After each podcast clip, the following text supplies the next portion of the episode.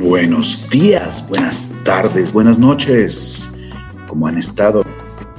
Bienvenidos de nueva cuenta a este canal donde hablamos un poco de pintura y de arte. Les recuerdo mis redes sociales. En Instagram me pueden encontrar como dr.francisco.soriano. En mi página oficial drfranciscosoriano.com y también pueden escuchar el podcast. Pueden buscar en Spotify como Hablando. ¿Cómo me llamo? Francisco Soriano. Arte con Francisco Soriano, no me acordaba que se llamaba así esto. Si el día de hoy vamos a leer precisamente este, este texto que le da forma al libro de Marousseau y donde nos habla ni más ni menos que de Vincent Van Gogh, ya saben, Vincent Van Gogh, el loco del pelo rojo, tal vez el más grande artista o al menos el más libre de los grandes artistas que han desafiado que han desafiado lo establecido, que han desafiado las normas. Tristemente también como pues el, el estereotipo del artista maldito, del pintor maldito, pero indudablemente uno de los grandes, grandes pintores de la historia que de vez en cuando tratan de ser subestimados por aquellas personas que carecen de sensibilidad para entender la extraordinaria obra de este artista. Y bueno, si ustedes no saben quién es eh, Vincent Van Gogh, no pasa nada. Es un, es un gran pintor. Eh, se me haría muy raro que alguien no supiera quién es Vincent Van Gogh. Creo que la fama de este autor ha rebasado pues el tiempo y el espacio. En cualquier caso, si algún día tienen oportunidad de, de ver un Van Gogh en vivo, es uno de los eh, grandes placeres y de las grandes fortunas que nos da este mundo. Vamos a empezar entonces con este pequeño texto. El texto en cuestión se llama El interno arlesiano convertido en súbdito del imperio soviético de este señor Maureen Morozov, que tiene un modo de organizar su libro pues bastante em, desordenado, francamente, pero vamos a leer esta pequeña anécdota que empieza del siguiente modo. Nos dice el señor Morozov, en 1903, Paul Gauguin un Robinson artista refugiado en la isla Marquesa abre su baúl de recuerdos y da su versión de un día fatal de diciembre de 1888 en Arles. Llegada la noche y después de haber empezado a comer, sentí la necesidad de ir solo a tomar aire en los senderos de laureles en flor. Ya había atravesado casi toda la plaza Víctor Hugo cuando percibí detrás de mí unos pasitos rápidos e irregulares que conocía bien me di la vuelta en el momento mismo en que Vincent se precipitaba sobre mí con una navaja en la mano. Esto se ha debatido mucho, de hecho, muchos autores consideran que después de, después de esta gran pelea que tuvieron Van Gogh y Gauguin, recordemos que vivieron juntos durante un tiempo, patrocinado Gauguin por el hermano de Van Gogh, Theo, con la finalidad de crear una, una suerte de de comuna de artistas, de comuna de pintores, pero pues que no terminó tan bien. También hay que mencionar que Gauguin era alguien con un temperamento igual o peor que Van Gogh, puesto que Van Gogh al menos tiene la justificación de que evidentemente tenía algunos problemas psiquiátricos y Gauguin en cambio parece que era simplemente cruel. Y bueno, pues a partir de eso, Gauguin en más de una ocasión refiere su historia, aunque algunos historiadores consideran que es más bien para lavar esa, esa impresión que tenían muchos de que había llevado a Gogh al suicidio. Y bueno, pues entonces Gauguin da esta versión donde dice que Vincent estaba a punto de apuñalarlo con una navaja. En ese instante, dice Gauguin, mi mirada debió haber sido muy potente porque él se detuvo y bajando la cabeza retomó a la carrera el camino hacia la casa. Bueno, aquí como verán, ya saben, este tipo de personaje que puede, que puede romper obras solamente con su mirada. Bueno, parece que Gauguin también tenía esta clase de poderes psíquicos tan, tan habituales en los críticos de arte. Eh, al llegar a la plaza, dice Gauguin, Gauguin, escúchenme nada más, Gauguin ha llegado a Arles algunos meses antes, invitado por su amigo. Eh, a la mañana siguiente de este evento se dirige a la Casa Amarilla, que es donde vivía con Van Gogh, y vuelve a retomar el hilo de la narrativa del señor Gauguin. Al llegar a la plaza había una gran multitud reunida. Gendarmes y un señor bajito de sombrero de hongo que era el comisario de policía. Esto es lo que había pasado, dice el señor Gauguin. Van Gogh volvió a la casa y de inmediato se cortó la oreja a ras de la cabeza. Tal vez uno de los hechos dramáticos del arte más conocidos de la historia, a lo mejor junto con la muerte de Caravaggio o incluso tal vez junto con el suicidio de algunos artistas, tal vez Rothko, aunque algunas investigaciones actuales dicen que probablemente fue Gauguin el que le, el que le cortó esta oreja. Debió tardar algún tiempo en detener la hemorragia, porque al día siguiente había muchas toallas mojadas que se extendían sobre las baldosas de las dos habitaciones de abajo. Cuando estuvo en condiciones de salir, con la cabeza envuelta en una boina vasca bien calada, de hecho hay un cuadro de, Van Gogh con esta boinita, fue directamente a una casa donde a falta de una paisana pudo encontrarse una conocida y dijo al funcionario, tenga, en recuerdo de mí. Después se fue y volvió a su casa donde se acostó y se durmió. Según la prensa local, retoma Morozov, el funcionario de la casa de citas, porque no era cualquier casa, era un burdel de hecho, era un tal Rachel, o una tal Rachel, la prostituta favorita de Van Gogh, que al parecer se esfumó en el acto. Hay algunos textos que dicen que esto fue debido a que, a que esta, esta chica en cuestión, eh, Van Gogh le trata de regalar una pintura y la chica se burla de él diciendo que preferiría que le regalara una oreja.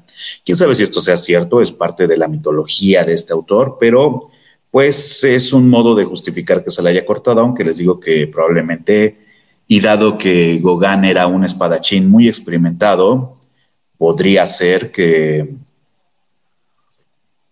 pues que se le haya cortado de un tajo, quién sabe, quién sabe, hay que, hay que ahondar en eso algún día.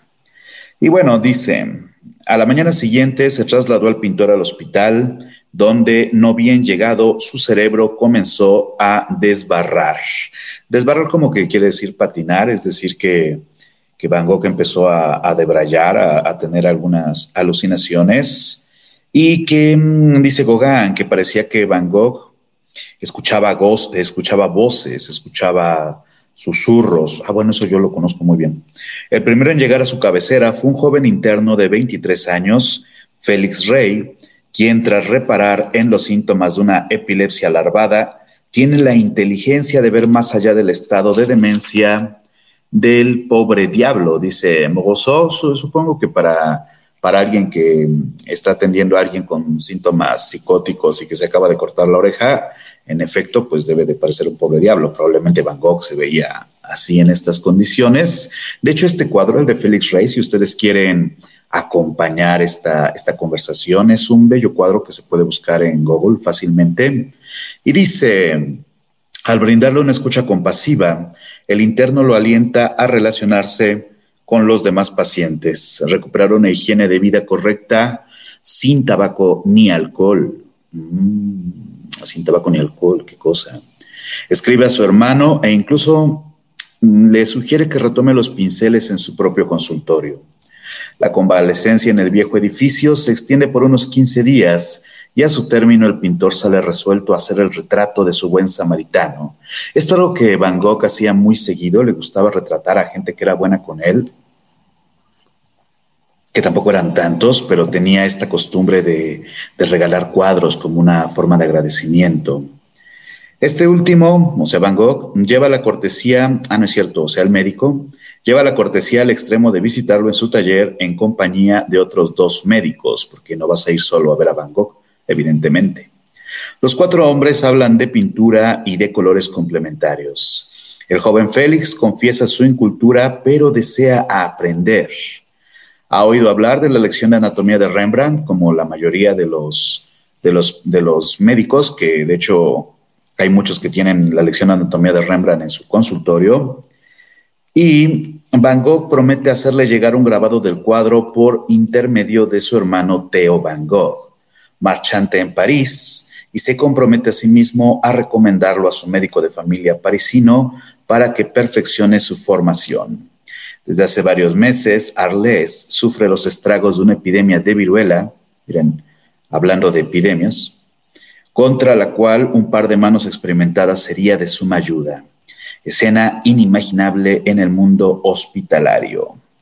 Van Gogh no tarda en discutir las aspiraciones del joven interno y se dice que Van Gogh le comenta que en vez de tratar de hacer pintura, debería de aficionarse a la pintura. El pintor entonces, el señor Van Gogh, se toma unos 10 días con el retrato de Félix Ray. Y bueno, esto, esto es sobre todo una descripción de este cuadro. Es, digo, es difícil para los que nos estén escuchando en el, en el podcast eh, describir un cuadro. Los que lo están viendo en vivo lo tienen más fácil pero es uno de los cuadros típicos de la última etapa de Van Gogh, tal vez no tan pastoso como otros. Aquí dice que el joven aparece de medio cuerpo delante de una pared empapelada con motivos elaborados. Pues es uno de los, de lo que comentaba, uno de los retratos típicos de Van Gogh, con estos fondos tan, tan bellos, estos fondos de papel tapiz con, con motivos vegetales, un cuadro pálido, un cuadro que dependiendo de la imagen que ustedes encuentren va a tener más o menos peso, pero podremos decir que es de una tez amarillenta, una tez pálida, y donde reproduce también el estilo de las estampas, estampas japonesas a las que Van Gogh era tan aficionado. Vincent declara que lo ha retratado como un hombre muy decente, terriblemente trabajador y siempre atareado. Así es como lo describe en las cartas a su hermano Theo. Sin embargo, sin embargo, Van Gogh no queda tan contento con, con, esta, con esta tela. Félix Rey también es un poco reacio a, aceptar este cuadro, aunque lo aprecia, obviamente. Supongo que es ese tipo de regalos que te hacen tus pacientes y tú dices, bueno, está bien. Pero en cualquier caso, pues eh, Félix Rey no, pues no le gusta tanto el cuadro y considera que es producto de la degradación mental de Van Gogh. A partir de ello, el cuadro va a empezar una serie de, una serie de, de, vivencias que vamos a narrar. Dice por aquí, espantado por la degradación de la salud mental, de su salud mental, Van Gogh decide internarse en un lugar especializado en Saint-Rémy-de-Provence Deja al doctor Rey sin saber que su talento ha sido incomprendido una vez más. Parece que Félix Rey no se lo dice a la cara, pero podemos saber por testimonios de familiares de este doctor que de hecho guarda el cuadro pues, en algún lugar donde no se vea. Tras la partida de su paciente, Rey intenta regalar la tela a uno de los integrantes del personal del hospital pero se ve forzado a llevarlo a su casa porque nadie quiere este cuadro y los padres de Félix Rey consideran que el cuadro es terrible, que, debería de, tirarlo, debería de desecharlo, pero la misma, el mismo apego que tiene a Vincent impide que, lo, pues, que lo deseche, que lo tire a la basura. Y entonces lo deja en una casita, una especie de, pues de estas como bodegas externas que son tan comunes en las casas rurales en, Francia y lo deja sobre la orilla derecha del el Ródano. Cuando la casita se alquila, cuando este cuartito se alquila, el cuadro sale con el resto del mobiliario. Y juzgan la obra tan ridícula como siempre. La madre de Félix le encuentra un ingenioso uso, dado que le falta un vidrio de la puerta del gallinero instalado en la terraza de la casa de los reyes la reemplaza con este cuadro. ¿Por qué? Pues porque el cuadro tiene la medida exacta del vidrio roto. De aquí es donde viene este nombre. Realmente, eh, pues el Van Gogh en el gallinero se utilizó para tapar el aire, para que no se escaparan las gallinas. que es el uso que le pueden dar a prácticamente cualquier pintura, en este caso a un Van Gogh. También hay que mencionar que probablemente lo tenían como cualquier cosa. Si ustedes de repente tienen cuadros o pósters o algo así de, cuando ustedes, eh, no sé, seguían a Madonna o algo así, probablemente hay un momento en que no saben cómo deshacerse de estas imágenes y ubicarlo en lugar de una, de una ventana es tan buena, es tan buena decisión como cualquier otra. Ya de ahí vamos a dar un salto hasta 1901 y nos dice Morrison, todo induce a creer que la tela habría terminado picoteada por picos indiferentes. Todos sabemos, pues, el eh, gusto gallinacio de estas aves de corral, que probablemente no, podrían apreciar un, un, Van Gogh ni un Rembrandt si se lo ponen enfrente. Así como carcomida por los gusanos. Esto hasta que surge la aparición de Charles Camus, destinado desde hace algunos meses en el 55 Regimiento de Infantería, estacionado en Aix-Provence. El joven pintor de origen marsellés encuentra tiempos entre dos ejercicios para tomar los pinceles. Bueno, aquí no lo dice, pero parece que Charles Camus era un pintor, era un pintor amateur que pues entre práctica y práctica, entre, entre ser militar y ser militar, pues tomaba un tiempito para pintar algunas imágenes de paisajes, algunas imágenes bélicas, y da la casualidad de que era admirador de Van Gogh. Es decir, que este, este, este soldado, Charles Camon, aprovechando que estaba en Provence, pues busca, perdonen mi francés, pues busca lugares donde sabe que estuvo Van Gogh para hacer réplicas no de las pinturas, sino de los espacios, pensando que su ídolo había estado por ahí, ya saben, siguiendo los, los pasos de el pintor que tanto admiraba. Y pues bueno, eh, Charles Hamon em, consigue un permiso de un permiso para visitar una exposición bueno, técnicamente no lo consigue, más bien se hace el enfermo y se escapa, se escapa del de, eh, regimiento para ir a ver una exposición cercana. Eh, lejos de engañarse, el interno, ya médico, ah, estamos hablando de Félix Rey, que era el médico en el destacamento de Charles Camus, terminan hablando de pintura y especialmente sobre Van Gogh.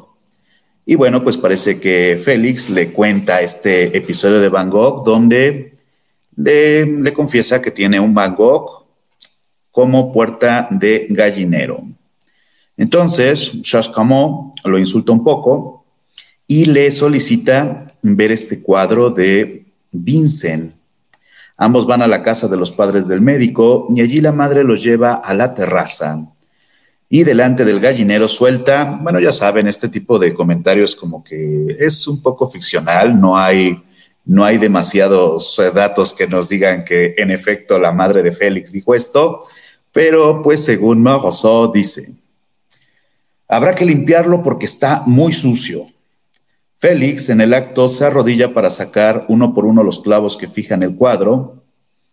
Eh, se da cuenta que la pintura está un poco maltratada, pero que las gallinas le han tenido, parece que, un poco de respeto, tal vez incluso para las gallinas Bangkok no valía la pena como para picotearlo, contradiciendo lo que dije hace un momento. Y conmocionado, Comón cae frente a la tela y convence al médico de que se la venda. Rey le entrega otros cinco cuadros de Van Gogh que tienen su poder para que los deje en consignación en la galería de un marchante de Marsella. Dos semanas después, este último, un tal Molinar, envía al doctor Rey una carta en la que lo pone al tanto de sus dudas sobre su capacidad de vender semejantes cuadros. Ni siquiera París quiere las obras de Van Gogh, dice. Pero bueno, como sea, dice el, el marchante, tenga bien decirme lo que desea obtener de estas telas para que pueda ocuparme de ellas. Es preciso ponerlas en mejores condiciones, pegarlas sobre tablas y hacerlas arreglar un poco. La intuición del marchante lo lleva a pensar que la obra de Van Gogh, si bien no es popular en ese momento, pues puede ser prometedora a la larga. Lo envía a París, ni más ni menos que a Ambroise Vollard, fervoroso defensor de los impresionistas. Los libros de contabilidad del marchante parisino indican que el cuadro titulado Retrato de hombre sobre bastidor, que es un busto de frente levemente orientado hacia la derecha y firmado en rojo, en enero de 1889, se vende por la suma de 150 francos. Tres semanas después, Félix Rey recibe al parecer una carta de un colega donde se le anuncia que un comprador está dispuesto a desembolsar 25 mil francos por su retrato. La familia del rey, aquí no lo dice, pero es algo que también se sabe, que la familia de Félix Rey, eh, aun cuando era un montón de dinero, no está de acuerdo porque se niegan a aceptar que eso vale algo. especialmente la madre de Félix Rey considera que todo es una broma y que realmente nadie pagaría eso por un Van Gogh, nadie pagaría eso por una puerta de gallinero, sobre todo.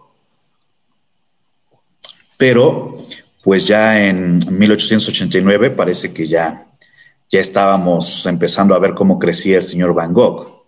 La historia de la fortuna mal lograda comienza a circular con los Rey y empiezan a señalarlos como una familia de brutos incapaces de reconocer el talento de un artista. Para los que creen que esto es muy nuevo, pues no. En 1932, en el Teatro de los Maturín, se estrena la pieza Cuidado con la pintura, que cuenta la historia de un médico de Avignon que no consigue hacerse con los cuadros de un pobre alienado a quien ha atendido. Ese mismo año, Henri Chomet hace una adaptación cinematográfica de la historia con el mismo título y al año siguiente la retoma Good en Hollywood para Good en Hollywood. Para los Rey, esta consagración es cualquier cosa menos regocijante. Qué interesante, ¿no? Que, ya en 1932 eh, esta historia era tan famosa que se llevó al teatro, que se llevó al cine. Seguramente se hicieron libros al respecto y pues evidentemente la familia de Félix Rey pues no quedaba, no quedaba tan bien parada. Esto que podría parecer cruel es curioso porque, pues, técnicamente, si bien le molestaba tanto la obra, podría haberla desechado, podría haberla tirado en algún lado, pero pareciera que de algún modo hay, hay una necesidad de humillar más a Van Gogh, esta necesidad de hacerlo menos constante, de decir, no puede ser que valga, tengo que, tengo que denunciar de algún modo que esto es un fraude. Ese sentimiento es muy peculiar y de hecho se ve mucho cuando la gente es incapaz de entender cosas, muchas veces con toda la razón, algunas otras no, pero que no basta con ignorarlo, sino tienes que, hacer un tipo de revancha. Y parece que este fue el caso de los Rey, pero pues no le salió, pues no le salió tan bien finalmente. Si el cuadro parecía haber encontrado un nuevo hogar, se equivocaba. Me imagino al cuadro pensando con una lagrimita en el ojo, ¿no? Eh, su aventura europea apenas comienza, nos dice Maurice. Retrato de Félix, del doctor Félix Rey hace un rodeo por Berlín en 1908 tras su adquisición por el galerista Paul Cassier muy decidido a aprovechar el filón de la pintura francesa impresionista y post-impresionista. El galerista y fotógrafo Eugène Doré, por medio de clichés muy preciosos que toma de las obras y que también pone en venta, vuelve popular este tipo de imágenes. Uno de sus fieles clientes, el ruso Sergei Ivanovich Chushkin, este, este autor, de hecho lo hemos mencionado antes, era un comprador de obra de los impresionistas y también de Picasso. Era alguien que gastaba muchísimo dinero en obra impresionista y postimpresionista y finalmente cubista. Le compra una composición muy cercana al espíritu de Gauguin, Las mujeres de Arles, y no se resiste a la atracción del hipnótico retrato del joven médico arlesiano que adquiere por más ni menos que 4.600 francos. Apodado el ministro de Comercio de Moscú, no es que fuera apodado, es que era ministro de Comercio de Moscú, de hecho, pero Shukin debe su fortuna a la prosperidad del negocio textil fundado por su padre. Como protector y mecenas del pintor, como protector y mecenas de diferentes pintores, Shukin adquirirá un total de 40 telas entre Monet, eh, Degas, Matisse, Gauguin, Cézanne, Dere, Marquette. Y a continuación, como les comentaba, eh, empieza a coleccionar a Pablo Picasso por recomendación de Matisse, curiosamente. No obstante, la Primera Guerra Mundial frena considerablemente el impulso del coleccionista. Sobre las paredes de su palacio de Moscú se chocan unos 260 cuadros, en su mayoría obras maestras. El cuadro de Félix Rey, cuya identidad se oculta detrás de el título de retrato de hombre con bastidor, está colocado en un rincón de uno de los muchos tocadores del palacio junto con El hombre de la pipa de Cézanne, y Dama de Negro de Renoir.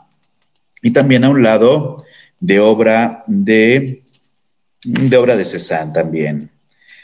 Cinco años antes, Shukin decidió abrir su palacio al público, es decir, que creó una especie de museo, un, acto muy, muy loable, si me preguntan. Todos los domingos, a la hora del almuerzo, se pone el hábito del guía conferencista y hace descubrir la caverna de Ali Baba, nos dice Morozó con una pésima literatura, hacia un boquiabierto público moscovita. El coleccionista ha confesado al fundador del Museo Pushkin, inaugurado en 1912, que tiene la firme intención de legar su palacio a la ciudad de Moscú, transformándolo en una galería de la nueva pintura francesa. Esto está bastante bien, ¿saben? Es, es como muy bello cuando alguien que cuando alguien que tiene este tipo de colecciones, se me ocurre también el caso del señor Heineken, decide que lo mejor que se puede hacer con ellas es donarlas. Esto creo que es muy, muy bello. Y dice, a cambio de delegar esta, esta colección, se le asigna a, Chukin, si alguien sabe cómo se pronuncia, es Chukin, me avisa. A cambio, se le asigna a Chukin una casa nueva con un cuarto de servicio contiguo a la cocina, parece ser. Eh, bueno, esto está bastante raro, como que algo se le perdió al señor Rousseau o el, o, el, doblaje llegó incompleto, pero dice, eh, la obra maestra de Bang, las obras maestras de Shukin son reunidas con diferentes obras frente a el inicio de la Segunda Guerra Mundial, de la Primera Guerra Mundial. Aquí como que se pierde un poco, ¿saben? Esto es como esto lo vamos a tener que editar porque está bastante, bastante enredado este tipo. Vamos a volver al cuadro de Félix Rey. Para Félix Rey, recuerden que Félix Rey nos referimos al cuadro, no a Félix Rey, probablemente Félix Rey, quién sabe dónde estaría por ahí. Pero, pues, eh, para el cuadro de Félix Rey y sus compañeros de fortuna, o sea, el resto de la colección de Shukin, El aplazamiento es de corta duración. Por más que las autoridades del museo, la antigua casa de este autor, em, defiendan la colección, el arte occidental se ha convertido en un enemigo nacional. Ah, esto en 1936, claro, porque ya estábamos en guerra, por supuesto. Bueno, todavía no estábamos, bueno, sí estábamos, pero ya estábamos en estos problemas que causan las guerras y la demanda cultural y la imposición de estilos, claro que sí. Se imparte la consigna de alejar al pueblo de las obras de propaganda, situadas en el extremo opuesto del ideal revolucionario. Ah, entonces estamos hablando de la Revolución Rusa, por supuesto. ¿Será? Estoy muy perdido. Al que deben aspirar los artistas rusos. Los directivos del museo se esfuerzan en vano por organizar exposiciones que demuestran el carácter revolucionario del arte occidental y en 1938, bueno, ya estamos en el 38, se despide al director del museo y con ello se pone en riesgo la colección. Vamos a ver por aquí qué dice. Pues aquí nos saltamos la guerra, parece que, no tuvo acción el señor Félix Rey durante este periodo y dice, em, de regreso a Moscú, al final del conflicto, las obras esperan pacientemente en sus cajones. El Museo de la Casa de Shukin, ahora conocido como el Museo de Arte Occidental, se mantiene en duda respecto a si volverá a reabrir sus puertas alguna vez, como la mayoría de los museos actualmente, pero conscientes del poder del arte y la cultura, la propaganda soviética decide, decide otra cosa. Puestas por las nubes algunos decenios antes, las obras maestras son de improviso objeto de una campaña contra el formalismo orquestado desde 1948. Sin sorpresa, un decreto de Stalin, aquí como que, como que el señor Mao nos da a entender que no pasó nada interesante hasta 1948, cuando Stalin, ya saben, el tío Stalin, para los que no lo conocen, eh, qué miedo, ¿no? Qué miedo Stalin. Es bien curioso porque cuando tú piensas en la pintura rusa, de hecho, eh, pues Lenin, y no me voy a poner a defender a Lenin ni mucho menos, pero tenía la idea de que la pintura moderna, por decirlo, el pintura como la de Malevich, era el futuro del arte europeo, pero Stalin, como tenía un gusto más bien hacia la figuración tradicional, pues se montó en el, en el potro del preciosismo y empezó a, a obligar al entorno cultural ruso que tenía que aceptar estas pinturas de mujeres bellas y rusos idealizados, entre los cuales estaba él de vez en cuando. Y pues a partir de eso, pues no le gustaba la obra impresionista o postimpresionista o expresionista o cubista.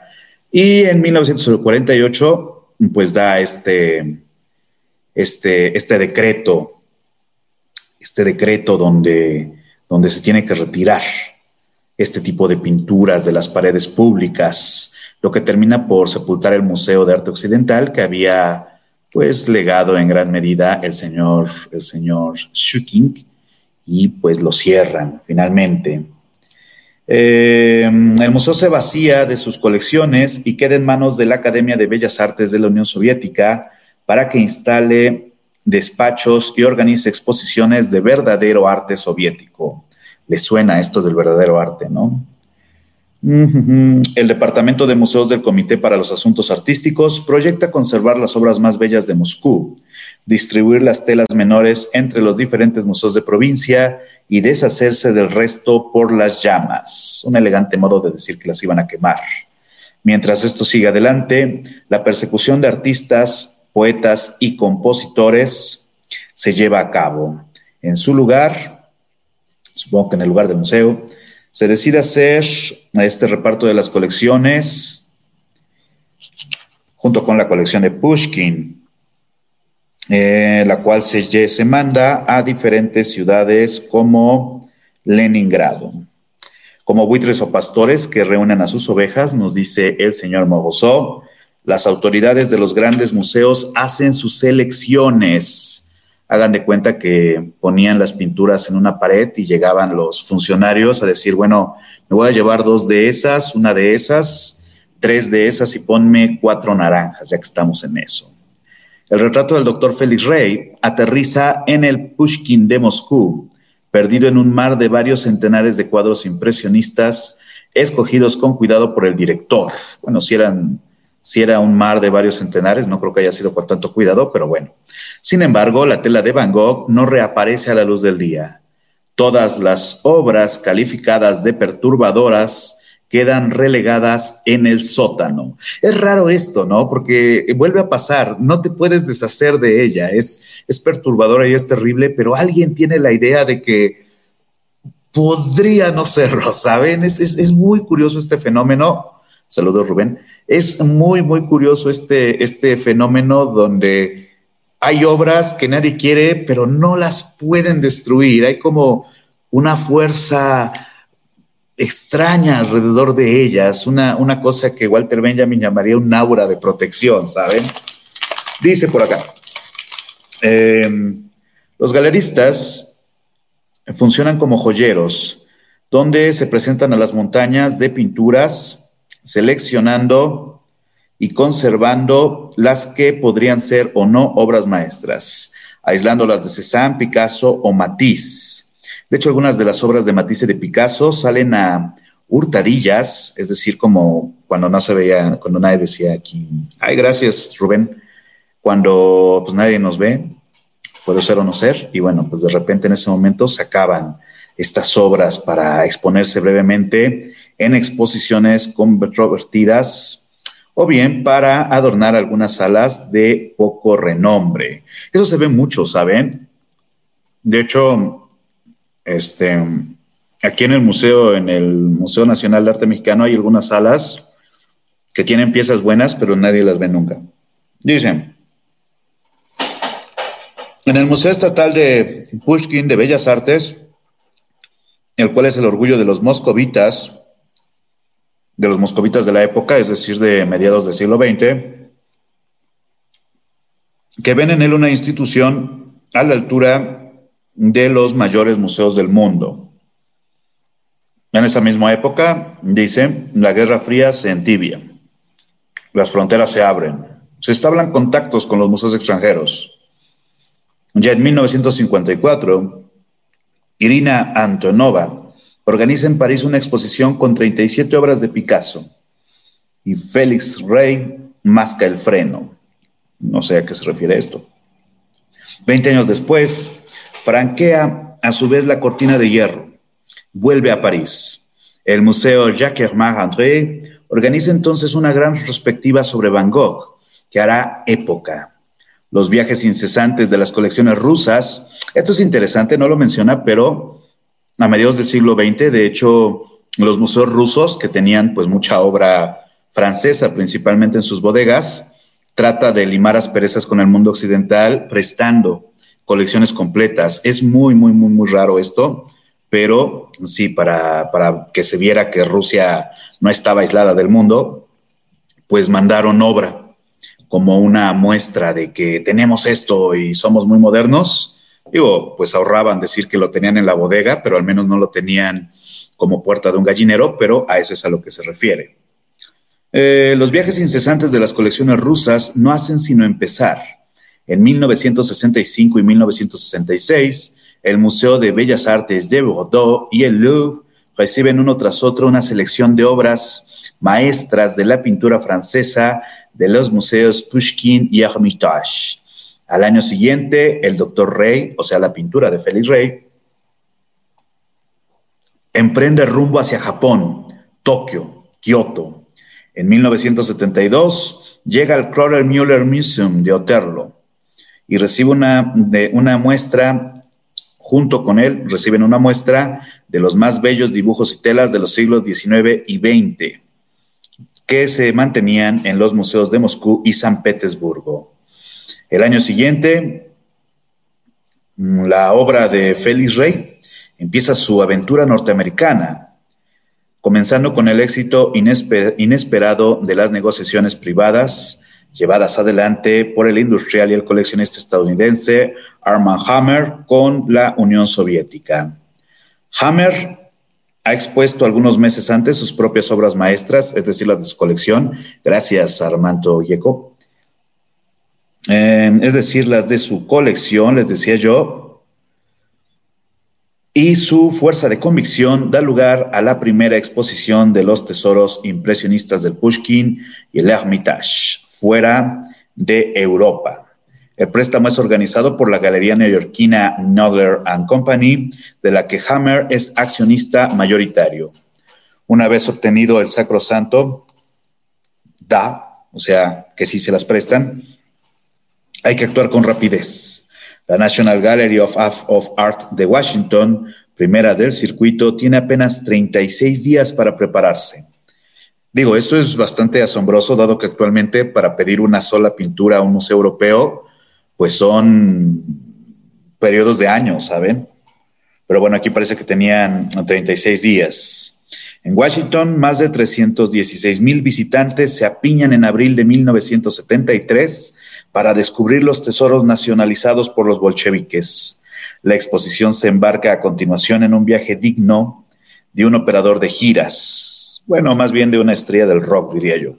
Nueva York en mayo, Los Ángeles en junio, Chicago entre julio y agosto, y para terminar, Fort Worth, Texas, en septiembre. El intercambio de conocimientos y el brillo internacional está en el menú del Museo Moscovita. El Museo Pushkin sigue dispuesto a difundir, la, buena nueva, pero después de esta gira norteamericana, eh, pues solicita, solicita algunas obras a cambio. O sea, sí te presto mi, mi Van Gogh, pero tú qué me vas a dar, ¿no? Aprovechando una libertad de la que el pueblo soviético está privado, nos dice Moruso, no sin, no sin cierto maniqueísmo, eh, el retrato de Van Gogh y sus compañeros, Matisse, Picasso, Cézanne y Gauguin, continúan viendo mundo con el sombrero tendido para recoger monedas. Digo, porque obviamente no lo prestaban gratis, sino que pues esto se pagaba o se prestaba a cambio de alguna cosa. En 1983, hay nací en ese año, Pasan cuatro meses en la villa favorita, deliciosa residencia del barón Hans Henry Thyssen Misa. Si le suena es porque hay un museo con su nombre en Lugano. En 1986 se embarcan para realizar una nueva gira relámpago a través de los Estados Unidos, donde están apenas 10 días en cada ciudad, Washington, Los Ángeles, Nueva York. Armand Hammer ha golpeado una vez más a la puerta. Las autoridades de los museos norteamericanos se ven forzadas a prepararse a toda velocidad. A cambio de esta exposición, Hammer convence a la National Gallery, Gallery, de ceder una cuarentena de cuadros impresionistas, a los cuales suma los de su propia colección para una serie de exposiciones en los museos soviéticos. Sin embargo, una de estas manifestaciones se escapa a esta regla en 1989, la ciudad de Arlé celebra el centenario de la estancia de Van Gogh. Ah, mira, ahora sí, ¿no? Y propone con este fin una exposición acontecimiento donde el viejo hospital donde fue, donde fue este, internado, que ahora se llama Espacio Van Gogh, evidentemente, pues quieren que presten al menos el retrato de, Félix, pues para conmemorar que Van Gogh lo pintó ahí. Em, a ver, dice aquí el señor Moreau. Ese retorno al país en su viejo lugar de trabajo al cabo de 88 años de aventuras extraordinarias es un motivo de regocijo para Félix o para las cacareos gallinacios que lo han dejado traumatizado para siempre. ¿Ha llegado siquiera a reconocer a su hija Pauline Rey transformada en una augusta dama de 91 años que posa los ojos en él por primera vez desde su partida a Marsella. Aquí tiene como este estilito de que habla del cuadro como si fuera la pintura, pero también como si fuera Félix. Y entonces lo que, lo que dice, probablemente yo soy el que no lo leyó bien, pero lo que se pregunta es si reconoce Félix Rey el retrato, pues a su hija, ya con 91 años, a lo coco, ya saben, o bien si pues, todavía tiene miedo a las gallinas. Probablemente desarrollarías un trauma hacia la gallina. Supongo que hay un nombre para la fobia a las gallinas.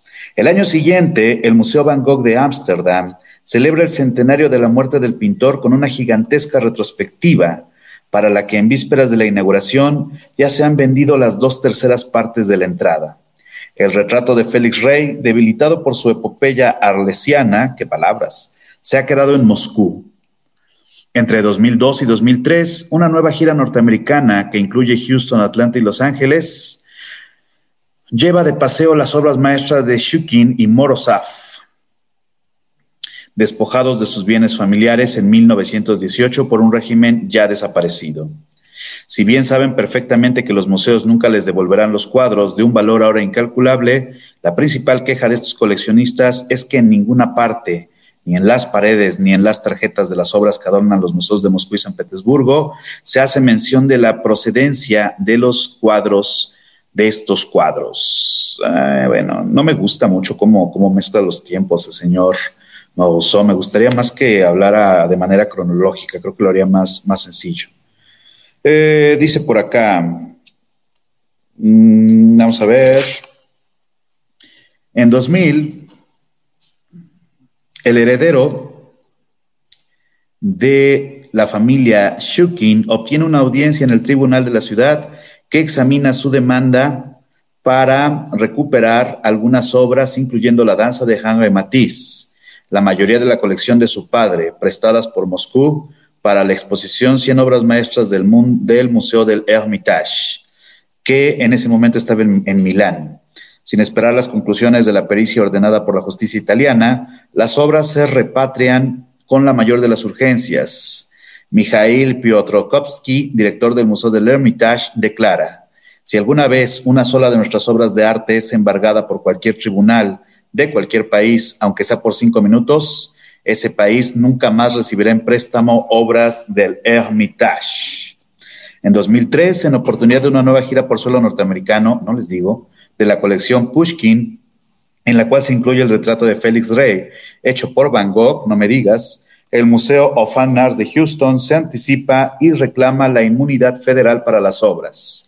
El hecho de que los Estados Unidos se erijan en garantes de la protección de las obras contra cualquier medida de embargo no disuade a André Mardelot Foucault de apelar a la justicia de California.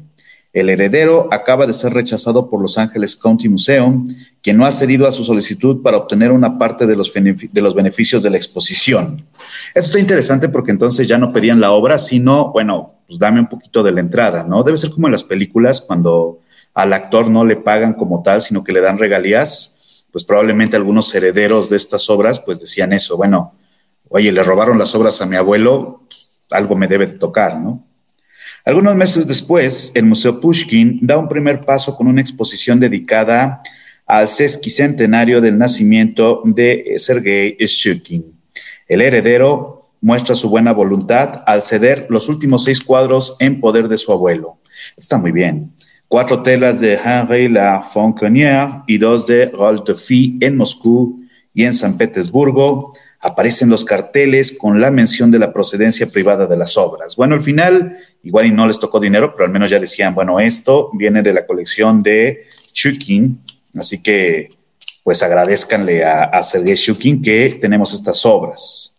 El reconocimiento oficial es tal, dice aquí con muy poca habilidad, que André Marc Delec Foucault llega a soñar con que la residencia familiar Shukin en Moscú ocupada por la cooperativa del Estado Mayor del Ejército Terrestre Ruso, quede en manos del Museo Pushkin. El Palacio a ver, Rubetskoy, Rubetskoy, debe ser, podía recuperar en ese caso su magnificencia. Las ricas decoraciones, paredes y techos esculpidos hace un siglo, sin embargo, hoy están ocultos detrás de paneles de contrachapado. Vamos a ver, vamos a saltarnos hasta las últimas hasta los últimos años, dice por acá. Eh, a juicio de Irina Antonova, directora del Museo Pushkin desde 1961, los herederos han perdido todo el derecho sobre los cuadros.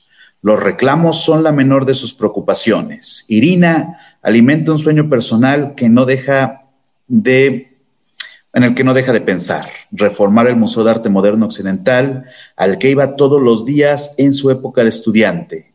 En otras palabras, volver a consagrar el viejo palabio de Imán Borisov, donde sigue teniendo su sede la Academia de Bellas Artes. Esto para crear un lugar de reunión de las colecciones de Shukin y Morozov. Objeta el retrato del doctor Félix Rey, un pequeño viaje en el tiempo. En abril de 2013, a los 91 años, Irina Antonova aprovecha una sesión de preguntas y respuestas con el presidente Vladimir Putin, transmitida en directo por la televisión rusa para plantearle su pedido oficial. Olfateando un asunto farragoso, Putin tira la pelota fuera, qué forma de escribir, y se remite al dictamen del Ministerio de Cultura. Mikhail Piotrowski está al borde de la apoplejía. El director del Museo del Hermitage de San Petersburgo gestiona desde hace unos 20 años el traslado de su parte de las colecciones a un edificio situado frente del museo principal, cuya inauguración está prevista para fines de 2014.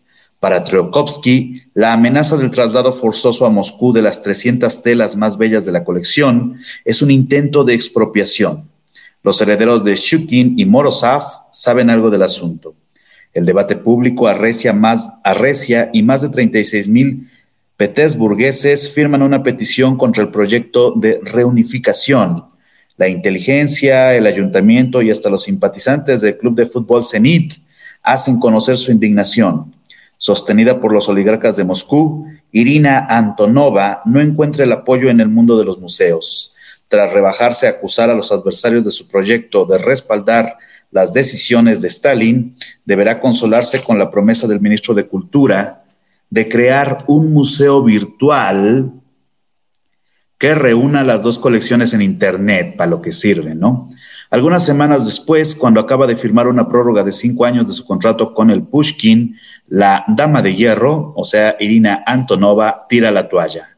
Al cabo de 52 años de buenos y leales servicios, renuncia y recibe el título de directora honoraria del museo.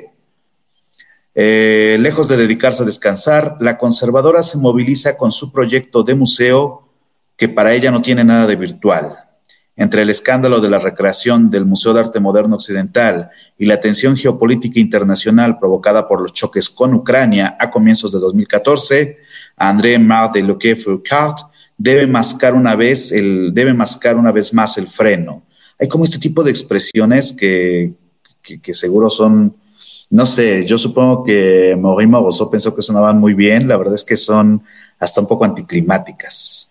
Los años de lucha no habrán sido inútiles para el heredero de Shukin, que ha logrado ganarse la confianza de los guardianes del templo, o sea, del museo, y cultiva ahora buenas relaciones con Irina Antonova. Por desdicha, el antojo de la directora ha perturbado, ha perturbado la gestión de un proyecto de exposición de la colección Shukin a través del mundo. Como las relaciones entre los dos directores distan de pasar por un buen momento, el homenaje al coleccionista ruso preparado por Deloc Foucault con el Museo del Hermitage no puede hacerse realidad sin la participación del Pushkin. Es decir, que el museo principal los tenía de rehenes, o yo lo apruebo o no va a ningún lado. Los comisarios tenían en mente un viaje a París, China y Corea. Mientras tanto, a falta de reencontrarse con el oro del Palacio Trubetskoy, el retrato del doctor Félix Rey espera pacientemente el traslado a su nueva residencia, el Estado Mayor General situado enfrente del Palacio de L'Hermitage.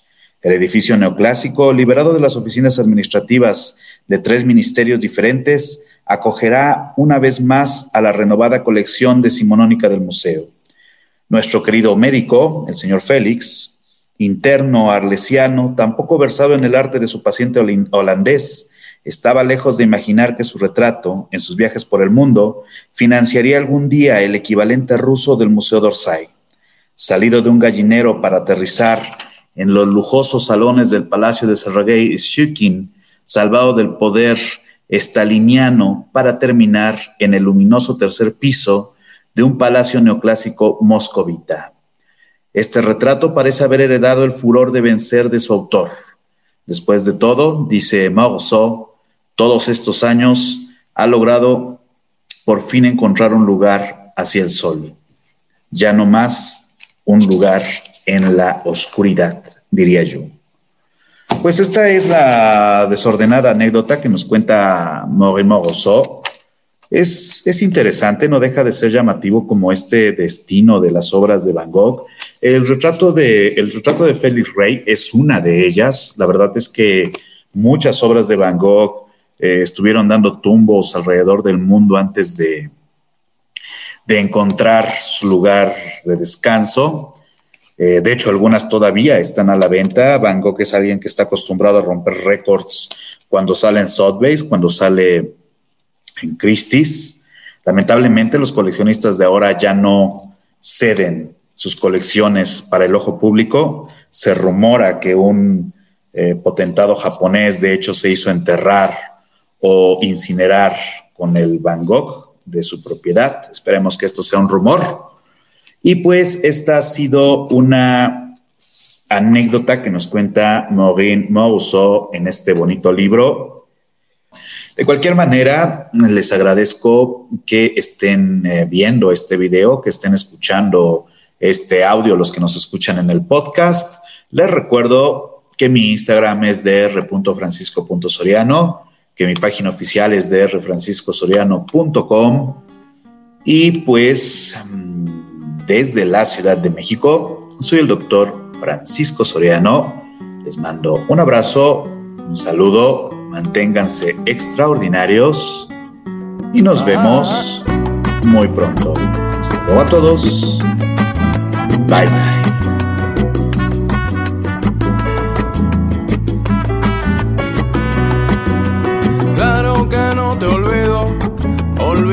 para mí es no querer claro que sigue vivo.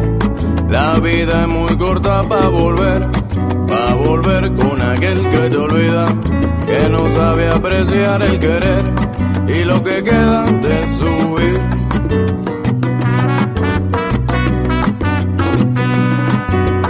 Claro que no está muerto, tú sabes, vives en el lamento, en el lamento de nuestra sangre que va volando en el tiempo, que va volando en el tiempo, lo que queda